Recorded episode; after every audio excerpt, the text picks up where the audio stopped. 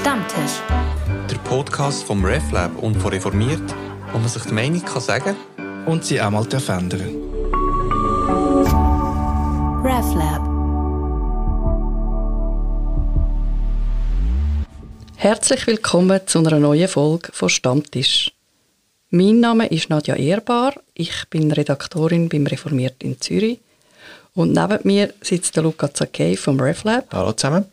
Und als Gast ist heute Mike Wendt da. Er ist Redakteur beim Reformiert in Graubünden. Hallo zusammen. Und hat eine lange Reise gehabt, damit er hierher kommen konnte. Wie lange bist du unterwegs? Gewesen? Mehrere Stunden von Schkuhl bis daher ins Tonstudio. Aber wir reden von einer Reise, die noch viel länger gegangen ist. Gell? Aber für das gebe ich das Wort weiter an Nadja.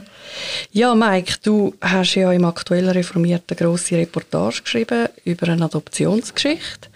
Und zwar über den Sebastian, der sich auf die Suche nach seiner Mutter gemacht hat. Stell uns doch den Sebastian mal vor. Wer ist das überhaupt und woher kennst du ihn? Sebastian ist heute 22 Jahre alt, lebt derzeit in Zürich und ist auf der Suche nach einer Lehrstelle im zweiten Arbeitsmarkt. Kennengelernt habe ich Sebastian im Herbst 2015 Dazu mal habe ich noch in einem, in einem Sonderschulinternat im Engadin gearbeitet, wo der Sebastian ähm, dann für oder platziert wurde. Dazu mal war er 14-jährig. Okay. Genau. Und wie ist es dann überhaupt jetzt zu dieser Reise gekommen? Also warum? Du hast dich ja entschieden, mit ihm mitzugehen auf die Suche. Wie ist es überhaupt zu dem gekommen? Also Sebastian ist ursprünglich in Kolumbien geboren, in Medellin. Medellin ist die zweitgrößte Stadt in Kolumbien. Und Sebastian ähm, und, und auch sein Bruder, den darf ich nicht vergessen. Ähm, sie sind also, haben eine Altersdifferenz von zwei Jahren knapp. Beide wurden dazu mal adoptiert im, im Jahr 2004. Und ähm, wie es zu der Reise kam, ist relativ einfach erklärt ähm, 2016 in den Sommerferien gab es daheim mit dem Sebastian, also bei seinen Adoptiveltern in der Schweiz, gab es äh, große, große Schwierigkeiten, Eskalation. Sebastian rief mich an und sagte, ja, jetzt äh, werde er gleich abgeholt von der Polizei. Ich sprach dann mit den Adoptiveltern. Kurzhand haben sie ihn zum, zur Bergschule geschickt, so heißt Sonderschulinternat dort. Und ich habe ihn dann während, ich glaube, vier Wochen sind es knapp gewesen, betreut. Ähm, er hat in seinem Zimmer dort im Internat übernachtet und die Auflage war, er muss einfach bei allem, was ich tue, dabei sein. Und da kommt man natürlich auch ins Gespräch. So. Aber was heisst eigentlich für jemanden, der das Dossier noch nicht äh, gelesen hat, also er ist schon mit wann, äh, mit wie vielen Jahren ist er in die Schweiz äh, gekommen? Vier, glaube ich, ja, genau. richtig gelesen. Das heisst, und wieso ist er überhaupt, ähm, ja, wieso hat man ihn zur Adoption gegeben? Also was sind die Gründe wie, ähm, wieso, dass er, äh, dass, ja, dass er adoptiert mhm. worden ist? Die Mutter ähm, war dazu mal schlichtweg, also die leibliche Mutter war einfach schlichtweg überfordert mit der gesamten Situation da muss man mehr oder weniger diesen, den ganzen Berichten vom kolumbianischen Familienministerium trauen oder sich darauf berufen. Ähm, sie war sehr jung zu dem Zeitpunkt auch. Sie war gerade Anfang 20 und lebte vor allem auf der Straße. Und dann haben Nachbar, Nachbarn und Menschen, die aus der Umgebung waren, regelmäßig bei der Polizei Meldungen gemacht. Drohungen waren bei der Mama im Spiel. Die Versorgung vom, vom Jungen fand praktisch nicht statt. Und wie läuft das dann, äh, dann konkret ab, bis jemand zur Adoption ja, freigegeben wird? Also, ist, also, äh, es ist ein, also von Kolumbien Schweiz ist schon ein rechter Schritt. Und äh, wie hat die Verbindung stattgefunden? Ich nur kurz. Mhm. Sehr, sehr langer Prozess.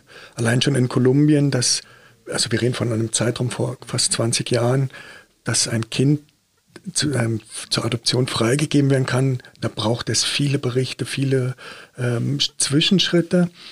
Dieser Prozess dauerte beim Sebastian fast zwei Jahre. Er war zwischendurch, war er ein Jahr bei einer Pflegefamilie in Kolumbien und ein Jahr ist nicht dokumentiert. Man weiß nicht, wo der Sebastian zwischen dem zweiten und dritten Lebensjahr war. Es ist nichts festgehalten, nichts dokumentiert. Er kann sich nicht erinnern, niemand konnte Auskunft geben. Aber man hat den, der Mutter weggenommen. Oder haben, glaub, Nachbarn haben ja gemolden, dass da irgendetwas nicht gut läuft. Und ich glaube, Behörden sind einfach eingeschritten oder? und haben ihn dann zu der Polizei gebracht, wenn ich es richtig im Kopf habe. Ja, genau. Ja. Genau, die Mutter hat ihn ähm, unter, unter Druck quasi der Behörden äh, dann abgegeben. Und die Adoptivfamilie ist ja in der Schweiz, äh, hat die Verbindung zu Kolumbien oder wie hat das... Äh hm, Soweit ich weiß nicht, mhm. Nicht spezifisch, aber auch dieser Prozess dauerte dann sehr, sehr lang, war sehr intensiv, sehr aufwendig, zeitintensiv, kostenintensiv. Ähm, Prüfungsverfahren seitens Schweizer Behörden, Prüfungsverfahren seitens kolumbianischer Behörden, Besuche vor Ort, die Adoptiveltern sind natürlich dann hin, haben dort sehr viel Zeit auch verbracht. Also wir reden von, einem, von einem intensiven äh, Prozess, von einem riesigen Aufwand. Und da hat man gar nicht erst probiert, ihn in Kolumbien einer Adoptivfamilie zu geben? Das ist eine sehr gute Frage. Die Frage hat mich der Sebastian praktisch allen Menschen, die wichtig waren, oder ja, da zu dem Zeitpunkt hat er, denen hat er auch diese Frage gestellt. Gab es keine andere Option als die Schweiz? Hat man es nicht können beantworten? Hm. Ich glaube, zu dem Zeitpunkt vor 20 Jahren, dass, ähm, dass die Situation vor allem auch so war, dass man seitens kolumbianischer Behörden noch der Annahme war, überall geht es einem Kleinkind besser als in Kolumbien. Wir reden von, einem, von einer Zeit, wo das große Drogenkartell noch sehr, sehr aktiv war. Ähm, die Adoptivmama berichtete von bewaffneten Soldaten überall auf der Straße, dass man also diese Konflikte extrem gespürt hat. Wobei ich jetzt fand, 20 Jahre später hat sich noch nicht so viel verändert. Ja, und um wieder zurückzukommen zur, ähm, zu denen, wo mit ihm im Internat noch geredet hast, es hat ja angefangen, glaube ich, mit einem Versprechen, oder? Ja, genau. Er hat mich eigentlich dann 2016, während wir intensiv halt diese Sommertage da zusammen verbrachten mit Velotouren, mit Besuchen in Museen, Ausflügen etc., ähm, sprachen wir natürlich unweigerlich auch über seine Herkunft, über seine Identität, Familie etc. Und dort sagte er dann mal, ähm, wenn er sich dann auf dem Weg mache, seine leiblichen Eltern zu suchen, ob ich dann mitkäme.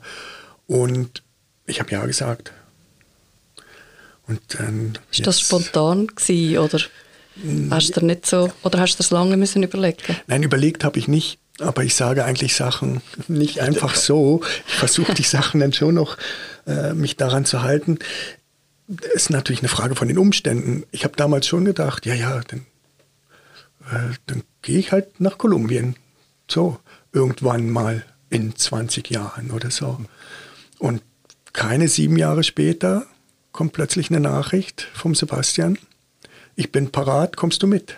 Und in der Zwischenzeit hat er sich gar nicht gemeldet? Oder? Wir hatten ab und zu Kontakt, aber ähm, im 21, wenn ich mich nicht täusche, gerade so noch Corona-Zeit etc., kam dann plötzlich dieser, diese Nachricht. Weiß dann der Sebastian eigentlich seit Beginn oder seit er sich mal erinnert, dass er adoptiert ist? Ja. Hat man ihm das von Anfang an gesagt? Und natürlich ist es auch sehr offensichtlich, er ist dunkelhäutig. Ähm, ihm war es immer klar, die Adoptivmama hat auch erzählt, dass er sehr früh, von Anfang an eigentlich schon noch ein Bewusstsein dafür hatte. Und wenn es schwierig wurde, wenn es Auseinandersetzungen gab, Konflikte mit den Adoptiveltern, dass er dann äh, zum Beispiel einfach sagte, ihr seid jetzt nicht mehr meine Mama oder meine Eltern. Also jetzt ausspielt, die Karte. Ja, genau. genau. Stichwort Adoptiveltern. Wie, wie ist denn der Sebastian in der Schweiz aufgewachsen? Er ist ja eben mit vier hierher mhm. Wie ist es ihm nachher gegangen? Also von den äußeren Umständen würde ich sagen, besser kann man sich eigentlich das Umfeld nicht wünschen eine, eine tolle, ein tolles Familienpaar mit ähm, Großeltern in der Ostschweiz, nicht, nicht gerade in der Stadt St. Gallen, sondern etwas außerhalb. Er hat den Klavierunterricht besucht, er war im Fußballclub, ähm, hatte ein soziales Netz, wie gesagt, Familie etc. Ich würde sagen, besser kann man es fast nicht haben. Unabhängig noch von der wirtschaftlichen Situation, die hier ähm, auch sehr gut war. Aber eben irgendwann haben dann die Schwierigkeiten angefangen. Wie hat sich das geäußert? Oder, oder ja, ähm, wann hat das angefangen? So in welchem Alter ungefähr? Die Mutter sagt jetzt, also die Adoptivmutter sagt jetzt rückblickend, eigentlich von Anfang an waren Schwierigkeiten da. Und richtig massiv wurde es natürlich dann noch, umso größer er wurde. Umso größer er wurde, desto größer wurden Schwierigkeiten. Und Schwierigkeiten heißt aggressives Verhalten, Ausbrüche ähm, und natürlich auch mit seinem Bruder. Das, da gab es dann auch schwierige Situationen, Rivalität ähm, und so. Und bis hin, dass er nachher eigentlich die ganze, ich sage jetzt mal in Anführungs- und Schlusszeichen, Karriere durchläuft mit Sonderbeschulung, ähm, mit geschlossenen psychiatrischen, Kinder-, Jugendpsychiatrischen Einrichtungen etc. Äh, eine Frage, sorry, äh, du hast gesagt, Bruder, ist es der ähm, leibliche Bruder oder der ähm, also Halbgeschwister, die er hat? Genau, das ist der leibliche Bruder. Okay, der ist schon mitgekommen, seit zweit äh, genau. mitgekommen, in der gleichen Familie? Gleiche Familie, aber der leibliche Bruder ist zwei Jahre jünger. Okay. Das heißt, er, der leibliche Bruder, hat praktisch nicht diese intensive Zeit auf der Straße verbracht, sondern man kannte dann die leibliche Mutter schon bei den Behörden und als der jüngere Bruder zur Welt kam, kam der relativ schnell zur gleichen Pflegefamilie mhm. in Kolumbien für ein Jahr. Das heißt, unter, das wäre jetzt eine Theorie oder die Hypothese, dass das ähm, äh, bei ihm weniger schlimm war, das, was er äh, erlebt hat in, in den ersten Monaten oder im ersten Jahr vom Leben. Weil sicherlich die ersten zwei Lebensjahre ja, ja. waren von dem jüngeren Bruder definitiv, also weit Chaot chaotischer wahrscheinlich, also vom, vom Sebastian. Also Sebastian hat es schwieriger gehabt wahrscheinlich, Absolut. der Start im Leben. Würde ich sagen. Ja. Ja, wie, eben, er hat, also kommen wir zurück zu dem SMS, wo du dann bekommen hast. Ähm, du hast dann, glaube ich, auch relativ schnell entschieden, okay, ich gehe mit und hast angefangen, die Reise zu planen. Was haben sich da für Hindernisse in euren Weg gestellt zuerst? Genau, Planungszeit war rund knapp ein Jahr. Klar war, während der Corona-Zeit reisen wir nirgendwo hin. Das war mal klar. Und ich habe dann sehr schnell mit der Adoptivmutter Kontakt aufgenommen, habe ihr davon erzählt. Muss dazu sagen, der Sebastian kam gerade aus dem Gefängnis. Er war vorher im Gefängnis wegen Raubüberfall, den er hier verübt hat. Ähm, hat im Gefängnis mit dem Drogenkonsum aufgehört, kam praktisch raus und wahrscheinlich hat das irgendwas auch mit ihm gemacht, dass er dann auf die Idee kommt, jetzt bin ich parat, ich war jetzt im Gefängnis, jetzt Drogen, Alkohol sind jetzt mal kein Thema mehr. Und die Planungszeit ähm, ja, ein wichtiger Aspekt waren natürlich äh, die Kosten, aber auch die Recherche, weil ich habe ihm vom Anfang an gesagt, wir reisen nicht einfach hin und machen Sightseeing, ähm, sondern sein Wunsch war ja, hey, Identität, wo, wo komme ich eigentlich her? Und das müssen wir gut vorbereiten, dass wir vor Ort nicht wochenlang recherchieren können. So, das mhm. heißt, wir haben sehr viel von hier aus recherchiert. Wir haben von hier mit dem Familienministerium Kontakt aufgenommen. Mit der Pflegemutter, wo er ein Jahr war, haben wir Kontakt aufgenommen. Und natürlich mit der leiblichen Mutter. Also da hast du, glaube ich, vor allem mit ihr kommuniziert. Genau. Er hat am Anfang mal mit ihr so kommuniziert, aber Sprachbarriere, sie spricht nur Spanisch, er nur ähm, Mundart, ist natürlich ein Punkt gewesen und ich habe es dann vor allem mit so Übersetzungsprogrammen, hatte ich mit, per E-Mail mit ihr Kontakt. Und mm, nicht, das war auch nicht sehr einfach. Sie war sehr unzuverlässig. Manchmal hat sie dann wochenlang nicht geantwortet. Manchmal war mir nicht klar, hat sie jetzt verstanden, worum es geht. Ähm, als ich nur zum Beispiel fragte, wo sie wohnt und sie antwortete Buenos Aires. Und ich dachte, ja, das ist, das ist völlig im falschen Ärger. Nachher in Kolumbien ist klar, der Stadtbezirk in Medellin heißt Buenos Aires. Ja. Klar, okay. Aber die Sache konnten wir vorher per E-Mail nicht auflösen. Okay. Phänomenal. Aber, was man kann sagen ist, aber du hast recht Mut gehabt, oder? Also erstens mal äh, äh, hast du dich eingeladen auf ein Versprechen, das du gegeben hast, also Jahre früher, also das, das muss man zuerst schon machen. Dann hast du einen Aufwand äh, gehabt, um das Ganze zu recherchieren und wahrscheinlich ist oder äh, finanziell, oder? Also man ist eine Reise, die man auf äh, Medellin macht, also es ist, äh, das ist noch nicht das günstigste. Hm. Und, äh, und plus hast du noch gewusst, gehabt, es, ähm, der Sebastian, ja, das wird vielleicht nicht unbedingt einfach, die Reise, oder? Weil er die Vorgeschichte hat und, und das ist äh, auffühlend. Mhm. Also das heisst, nicht die besten Rahmenbedingungen und trotzdem hast du es gemacht, also Chapeau. Ja. ja, und ich glaube sogar, es ist ja noch recht aufwendig nur schon einen Pass zu organisieren, oder, für den Sebastian? Ja, genau. genau. Wir mussten noch den Pass organisieren, er hatte keinen Reisepass. Den noch zu managen, dass das funktioniert. Er dann, hatte dann plötzlich die Idee, nein, er nimmt gerade den kolumbianischen Pass. War dann so rein organisatorisch. Flugsachen waren noch nicht ganz so einfach. Die günstigste, beste Route über die Vereinigten Staaten ging nicht, weil der Sebastian nicht geimpft war. Er wollte, er hatte einfach zu große Angst vor der Impfung. Äh, Spritze und so weiter hat er gesagt, kommt nicht in Frage. Aber man muss sagen, ähm, auch die Adoptivmama hat die ganze Reise in der Vorbereitung sehr gut unterstützt. Sehr, sehr gut mit Kontakten, mit Austausch, mit Informationen beschaffen etc. Sie hat uns das sehr, sehr gut unterstützt. Und nachher hat sie und die Großmutter, die Schweizer Großmutter von Sebastian, haben sich auch mit einem Beitrag finanziell an die Unkosten beteiligt. Die Unkosten waren nur schon Flugkosten nach Corona. Also vor Corona wäre nie jemand für, so, für solche Preise geflogen. Die Unterkunft vor Ort ähm, und äh, überhaupt natürlich, das sind Kosten.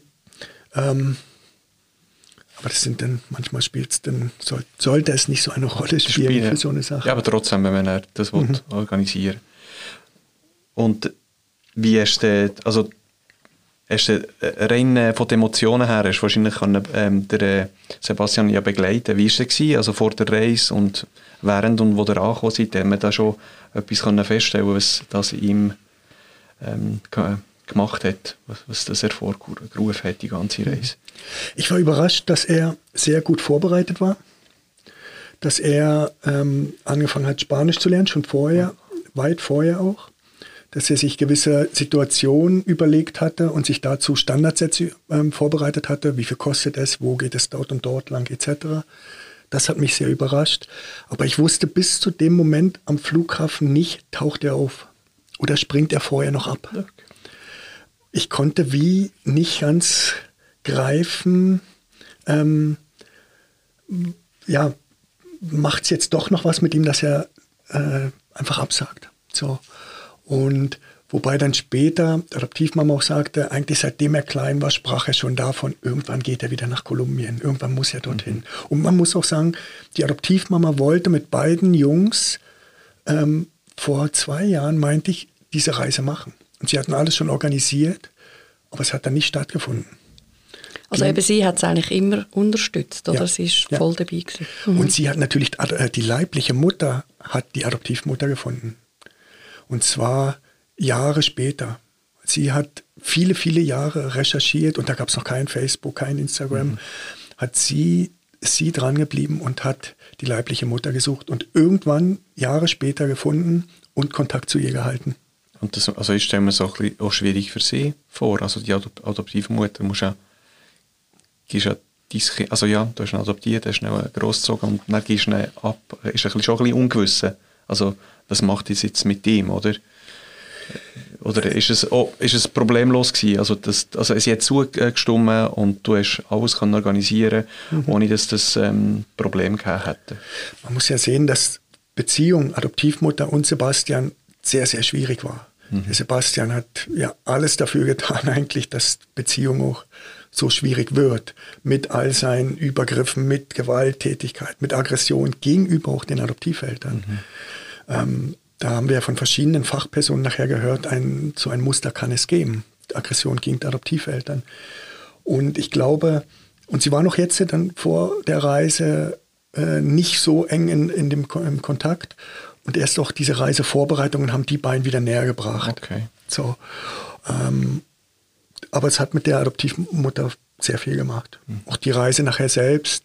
Ähm, und ich bewundere die Frau auch gewissermaßen, dass sie so viele Jahre all das mitgemacht hat. Mhm. Nicht nur finanziell. Finanziell hat die Familie Einbußen hinnehmen müssen. Sie mussten so viel äh, Maßnahmen äh, bezahlen, noch selbst aus eigener Tasche. Mhm. Ähm, und ich ziehe meinen Hut davor, dass sie bis hin, dass sie ihre Beziehung mit dem Adoptivvater dort aufs Spiel gesetzt hat. Aber eben, sie hat wahrscheinlich offenbar verstanden, dass es halt sehr wichtig ist, dass er seine Herkunft kennt und dass er unter Umständen vielleicht sogar seine liebliche Mut Mutter kann treffen Wie ist es dann gewesen, eben, als er dann dort angekommen ist? Also er kommt aus dem Flughafen raus und mhm. dann, wie, wie ist das gewesen, so der erste Eindruck? Oder was hast du beobachtet? Augenblicklich war klar, hier gehört der Junge her. Das ist ein Phänomen und das hat mich berührt auch. Schon, obschon er die Sprache natürlich nicht beherrscht, aber zu merken, hier ist jetzt jemand wohl, hier ist jetzt jemand richtig. Die Haltung von ihm, wie er plötzlich auf Menschen zuging, sie ansprach, sie alle begrüßte, immer wieder Danke sagte. Und das hat mich fasziniert, weil hier habe ich ihn nie so erlebt. Und er hat doch mal gesagt, stell dir vor, ich bin immer der Fremde hier. Ich werde immer angeschaut. Und dort halt nicht. Und das fing an, als wir das Flugzeug verliefen, äh, verließen. Okay. Trotzdem hat er eine gewisse Zeit gebraucht, bis er sich entschieden hat, dann seine liebliche Mutter zu treffen. Sie ist ja bis zum Schluss nicht ganz sicher gewesen, wollte ich jetzt das? Was denkst du, was hat dann den Ausschlag gegeben, dass er gesagt hat, mal, mal, ich will jetzt, ich will sie jetzt sehen? Mir kam es vor, als sei es ein richtiges Herantasten von ihm. Die ersten Tage nur erstmal, wo bin ich? In welchem Land, wie ist die Stadt. Ähm, das zeigte sich vor allem in seinen Fragestellungen. Wir haben schon am ersten Tag, als wir durch die Stadt liefen, sehr viele Straßenkinder gesehen. Wir haben viele junge Mütter mit ihren Kindern auf der Straße sitzend, um Essen bettelnd gesehen. Ähm, das hat ihn sehr beschäftigt von Anfang an und über den gesamten Zeitraum. Aber es war ein Herantasten erst über die Stadt, wo sind wir, was gibt es, was etc., welche Straßen, in welchen Straßen bin ich groß geworden. Und dann natürlich die Pflegemutter, wo er ein Jahr war. An die konnte er sich erinnern. Und wir hatten noch da über die Adoptivmama aus der Schweiz die Kontakte, haben sie dann getroffen. Und die Begegnung, ohne diese Begegnung wäre, wäre es nicht zur Begegnung mit der leiblichen Mutter gekommen. Weil dieser Pflegemutter, die erste Frage war, warum hat mich meine leibliche Mutter weggegeben? Warum kam sie damals zu dir und hat gesagt, oder beziehungsweise die Behörden, da nimm meine Kinder. Und sie sagte dann auf Spanisch, ähm, sie konnte, sie hatte euch so lieb und hat euch so gern gehabt, dass sie euch weggeben musste, weil sie nicht mehr für euch sorgen konnte. Und in dem Moment war wie für ihn klar, okay, ähm, jetzt, jetzt bin ich parat. Also dann hat er, das haben ja viele Adoptivkinder, wie den Fehler nicht mehr bei sich selber gesucht, oder weil sie ja oft das Gefühl haben, mit mir stimmt etwas nicht, sondern hat gemerkt, aha, sie hat ja eigentlich das Beste für mich und meinen Brüder mhm. willen. Mhm. Genau. Das, also es ist ja wie schrittweise gegangen, es hat, es hat sich auch ein bisschen gefügt, also das, ähm, zuerst ja, eben das Ankommen und dann, ähm, sage ich mal, ein gutes Erlebnis mit der ähm, mit der Mutter, die sie ein Jahr lang, mhm. ein Jahr lang äh, hatte. Und äh, da hast dann das, ähm, das Gefühl gehabt, jetzt ist er, ähm, jetzt ist er offen und parat für, äh, für die leibliche Mutter. Genau. Wie lange ist es denn gegangen bis, bis zu dem Treffen, wo er äh, stattgefunden hat? Ich würde jetzt sagen, acht Tage, sieben Tage, ja. acht Tage so. Plötzlich beim Frühstück am Morgen, er aß, er aß ungewohnt schnell plötzlich und sagte dann, jetzt besuchen wir die leibliche Mutter. Ah, das hat er explizit offen gelassen, er hat nicht einen bestimmten Termin abgemacht, hat er nein, okay. Weil es auch nicht sicher war, was passiert. Mhm. Ähm, was passiert auch seitens der leiblichen Mutter. Wir hatten dann schon, ich hatte dann ihre Telefonnummer und ab und zu Kontakt etc. Ähm, es war bis zu dem Moment nicht sicher. Und ich wollte ihn noch nicht pushen. Ich mhm. wollte ihn nicht äh, in irgendeine Richtung drücken, sondern völlig freilassend. Er soll entscheiden, wann und ob und mhm. wie und so weiter. Aber der Zeitrahmen wäre drei Wochen oder zwei Wochen. Wie lange wäre die Reise? Also für eigentlich, die? eigentlich zwei Wochen. Zwei Wochen, okay. Ja. Und Sebastian selbst hat von vornherein gesagt, für zwei Wochen muss er nirgendwo hingehen. So, mhm. verständlich. Wer, auf, wer, sich auf so eine Spurensuche macht, mhm. dann für zwei Wochen. Aber logistisch war es für mich einfach nicht drin. Wir hatten zwei Wochen geplant. Genau. Ja, und dann eben, dann ist das lang ersehnte Treffen da. Erzähl mal, wie ist denn das abgelaufen? Wo, haben er, oder wo hat er sie getroffen? Ganz einfach vom Hotel. unter einer Auto, Autobrücke. Und interessanterweise in dem Stadtviertel Nutibara Fatima, wo er die ersten Lebensjahre mit der Mutter verbrachte. Das war so nicht geplant, das war auch Zufall. Ähm, sie kam dann dorthin mit ihrer Tochter. Sie hat jetzt zwei Töchter, heißt die Halbschwestern vom Sebastian. Und plötzlich tauchte sie auf dem Nichts auf und stand dann dort und lief auf ihn zu. Und er hat sich schon vorher Gedanken gemacht, oh, wie begrüßt er sie, wie, ähm, wie läuft das sprachlich vor allem ab. Wir hatten ein Übersetzungsgerät dabei, das ging dann noch verloren. Oder ja, plötzlich, dann ging es dann übers Handy. Ähm, und sie haben praktisch nicht gesprochen. Sie haben, sind aufeinander zu und haben sich einfach minutenlang umarmt. Sie, und Sie haben aber gerade gewusst, das ist meine Mutter und das ist mein ja. Sohn. Ebenso phänomenal, wie der Junge aus dem Flughafen, am Flughafen ankommt und man merkt, dort gehört er hin, ist dort klar Mutter und Sohn. So. Was nicht unweigerlich heißt, oh, und jetzt haben wir das Happy End. Mhm. Sie haben sich umarmt und du bist wahrscheinlich so ein bisschen daneben gestanden. Wie war das für dich? Wahrscheinlich auch noch recht emotional, kann ich mir vorstellen. Naja, ich habe vor allem so überlegt, darauf hat jetzt so viel hingelaufen, auf diesen einen Moment. Mhm. Wir verließen, ein, um, als wir am Flughafen in Zürich noch standen, sagte er beim Einsteigen, so als wir Richtung Gate gingen, sagte er, ähm, diesmal reise ich, um anzukommen. Das ist mir voll eingefahren. Mhm. So, so eine altkluge Weisheit eigentlich. Und dann dachte ich, in dem Moment fiel mir dieser Satz ein, den er dort sagte dann, jetzt ist er angekommen. So seelisch, innerlich, ähm, ich glaube, ganz wichtiger Moment in seiner Biografie. Er sagte es ja auch mehrmals in so Gesprächen vorab, sprach er davon, hey, wenn du an deine Mutter denkst, dann hast du ein Bild, wie sie dich umarmt. Wenn du an deinen Vater denkst, dann kommen dir Bilder. Bei mir ist Leere, bei mir ist nichts. Da ist ein Vakuum. Das heißt, hast du das Gefühl, er, er hat das wieder können füllen Also mit, mit dem Erlebnis oder äh, zumindest ein Teil. Also klar, man kann die Vergangenheit nicht mhm. äh, äh, zurechtbiegen, aber zumindest äh, mit dem füllen, wo, wo er Gegenwart war. Mhm.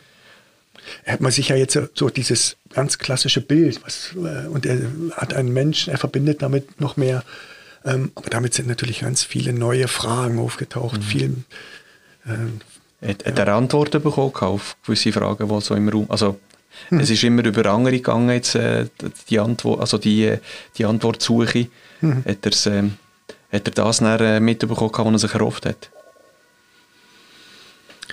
Ja, er war sehr direkt im ersten Treffen. Später, wir sind, nachdem wir dort uns auf der Straße trafen, sind wir zu ihr nach Hause.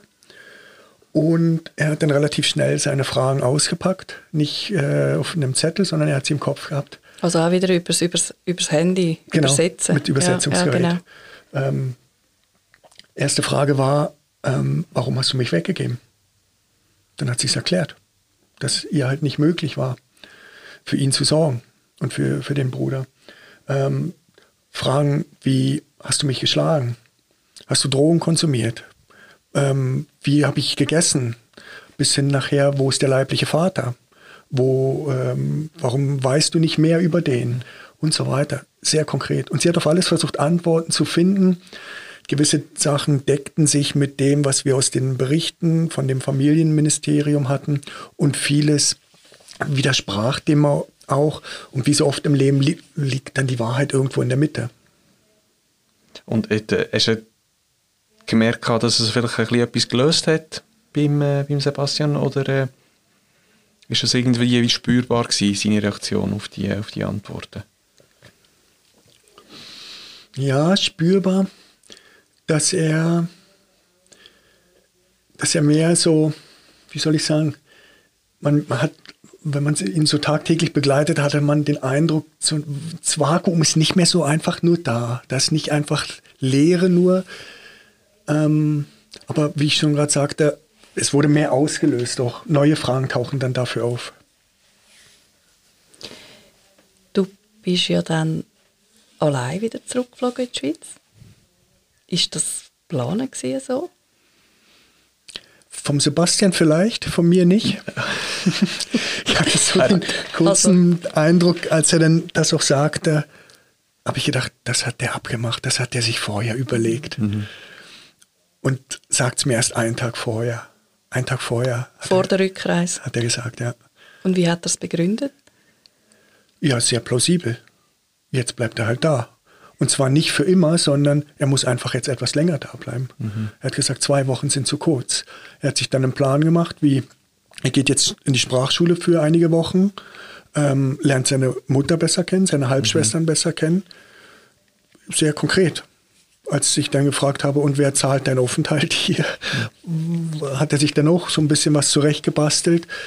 Ähm, aber ich bin dann halt alleine zurück und ich war überrascht von der Entschlossenheit von ihm. Er kam, sagte mir, er bleibt da. Ich versuche ihn zu überzeugen, spreche mit der Adoptivmutter, spreche mit der leiblichen Mutter, versuche alle da, hey, der will jetzt da bleiben. Es geht nicht. Der, der Junge schafft es nicht, der ist hier überfordert. Millionen statt Sprache, die er nicht beherrscht, kein Geld. Was, was soll passieren? Ähm, und er legte mir eine Liste vor, zeigte mir einen Zettel und sagte, kannst du mir zeigen, wie man Geld abhebt? Kannst du mir zeigen, wie man ein Ticket für die Metro kauft? Kannst du mir all, hatte ganz viele alltagspraktische Punkte und in dem Moment merke ich, okay, ich versuche ihn nicht zu überzeugen, zurückzukommen. Ich buche sein Rückflugticket einfach um, dass er später irgendwann kommen kann. Mhm. Mhm.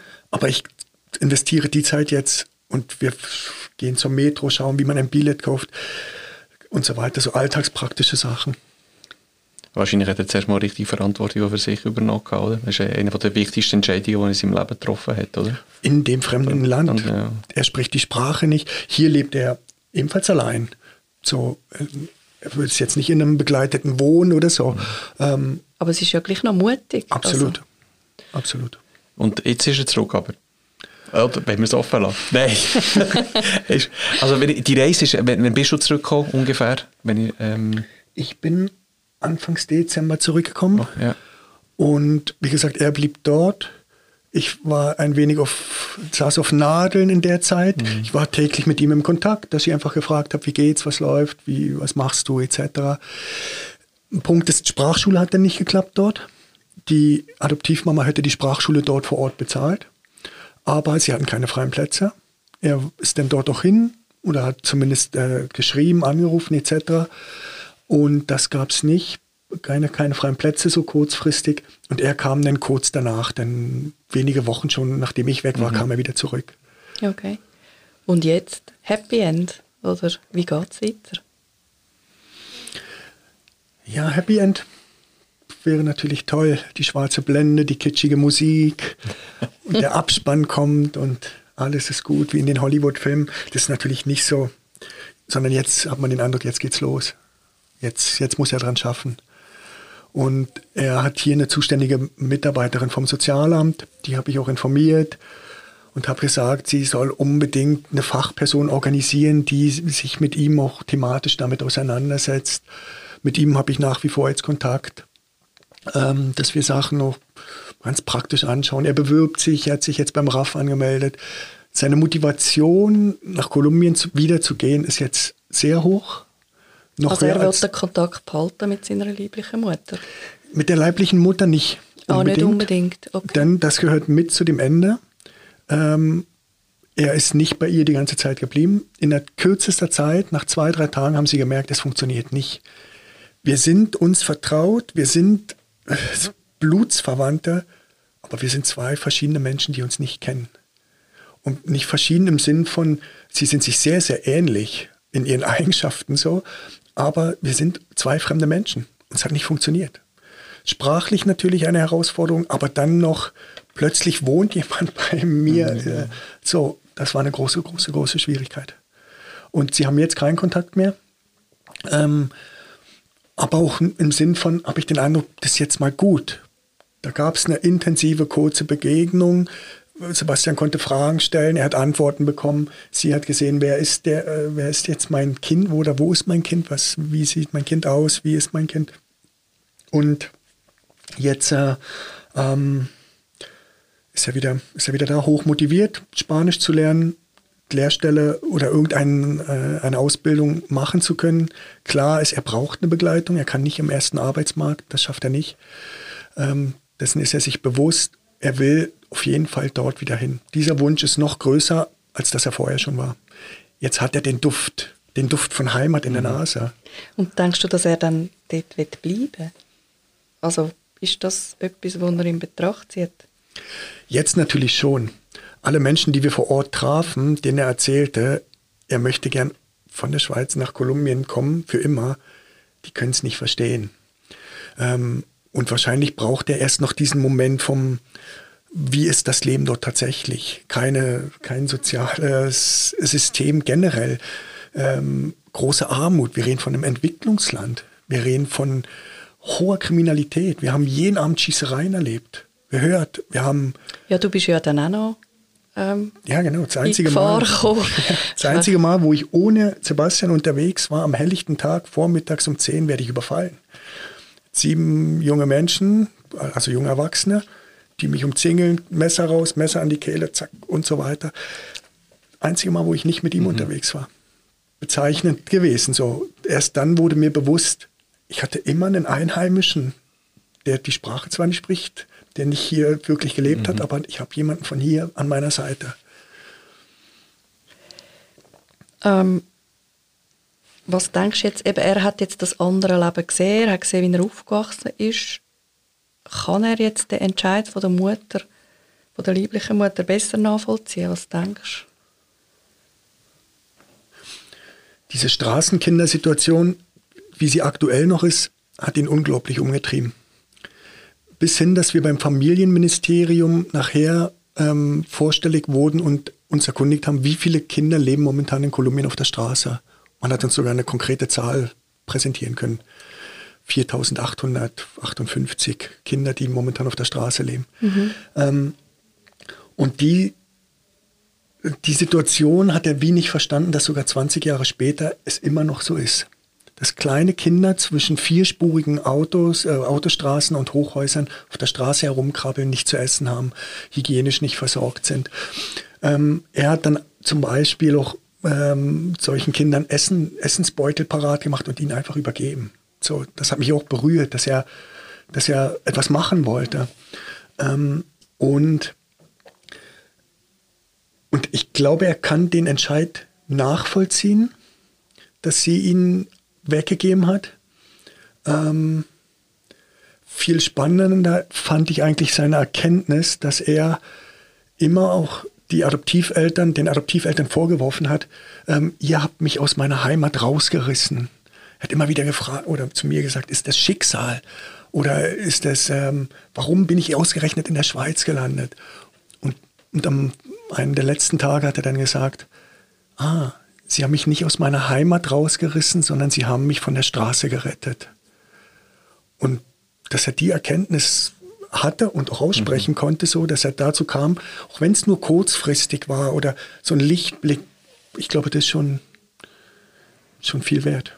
Wer weiß, vielleicht wird er, also wir können in die Zukunft schauen, aber vielleicht wird er, wird er so vielleicht auch zu einer Lebensaufgabe sein. Meistens ist Betroffenheit, das, was man erlebt hat, ja, zumindest, ähm, wenn wir etwas hoffen können, ist, dass er das äh, von seiner Ausbildung her ähm, in einen Bereich reinkommen kann, wo er tatsächlich etwas äh, kann, kann verändern kann. äh, klar, man kann nicht alles verändern, aber im Kleinen, dass er vielleicht ein Projekt hat, wo er tatsächlich äh, die Situation könnte, ähm, besser stellen vor Ort ja, ich denke, es hat sicher jetzt auch die Beziehung zu seiner Adoptivmutter beeinflusst. Also wie ist das jetzt? Also hast du das Gefühl, es hat sich etwas geändert? Jetzt so kurzfristig noch nicht. Noch nicht. Mhm. Äh, sie hat ihn noch abgeholt am Flughafen, als er nachher ankam. Die Begegnung war nicht so gut. Ähm, aber ich glaube, das braucht auch noch Zeit jetzt. Mhm. Ich hoffe wirklich, dass er auch jemanden findet, mit dem er die Sachen professionell ähm, oder jemand, der professionell die Sachen begleitet. Ähm, dennoch muss man, darf man nicht vergessen, er ist 22-jährig, er ist ein junger Erwachsener, er hat diese Sachen, er ist selbst verantwortlich. So, für sich. Den Aspekt darf man nicht, nicht einfach außer Acht lassen. Ich finde, er hat einen großen Schritt getan. Einen sehr großen Schritt. Und mhm. auch davor ziehe ich meinen Hut. Mutig. Absolut mutig. Da sind so viele Namen aufgerissen worden, wieder so viel innere Bilder, die hochstehen Erinnerungen, ähm, dass er sich dem jetzt auch bewusst noch stellt und dass er vor allem einen Weg findet, um wieder dorthin zu kommen. Mhm. Ja. Ja. Schöner Abschluss im Grunde genommen. Und jetzt weiss ich nicht, äh, also wir werden sämtliche Informationen zum Dossier werden wir in den Show Notes hinein tun oder verlinken auf dem äh, RefLab ähm, auf der Webseite. Ja, hast, hast du sonst noch Fragen, wo du, also etwas, was du noch gerne willst, noch zum Nein, zum vielleicht noch ganz kurz. Ähm, du wirst sicher den Kontakt behalten, kann ich mir vorstellen. Oder wie wird das weitergehen? Ist da eine Art fast eine Freundschaft entstanden zwischen dir und ihm? Oder ist es mehr, ja, wie, als was könnte man das bezeichnen? Ja, Freundschaft ist vielleicht das falsche Wort. So, ich habe zum Beispiel nie mit ihm ein Bier getrunken. So, wäre irgendwie komisch gewesen und war auch nicht Situation. Ähm, Freundschaft, ja, eine, eine Schicksalsbegegnung und auf jeden Fall haben wir mm, mehr als jetzt, äh, eben, ich schaffe nicht mehr in der Schule, er, er ist nicht mehr Schüler dort ähm, und der Kontakt ist nach wie vor so gelegentlich. Das Wichtigste ist, ich habe ihm angeboten, jederzeit, wenn's, wenn er wirklich große Unterstützung jetzt braucht für eine Sache, dann, dann soll er sich melden. Aber da kann er sich auch bei seiner Adoptivmama, bei seinen Adoptiveltern natürlich melden. Ähm, er hat eine Zuständige vom Sozialamt. Ähm, ja, wir werden sehen. Das ist jetzt nicht so wohl überlegt, das okay. lassen es frei. In, in 13 Jahren bist du äh, Götti, Patenonkel in, äh, in Medellin, wirst eingeladen. Weißt, du bekommst wieder ein SMS, heißt, du musst jetzt vorbeikommen. Weil Wer weiß. Hat er schon, hat er schon gesagt? Hat er gesagt, okay. Er hat gesagt, also nicht mit Patenonkel okay. oder so, sondern er hat dann, wie hat er gesagt, wenn er dann sich dort sprachlich vor allem zurechtführt, eine Woche schenkt er mir, er macht den, Tour, den Tourismusführer, dass ich nicht überfallen werde. Okay. Oh, schön. ja gut, super. Also ich denke, mit dem schließen wir unser Gespräch ab. Danke vielmals für den sehr spannenden Einblick, Mike. Ja, danke auch. Und danke natürlich unseren Hörern fürs Interesse. Bis zum nächsten Mal. Vielen Dank. Tschüss. Ciao. Ciao.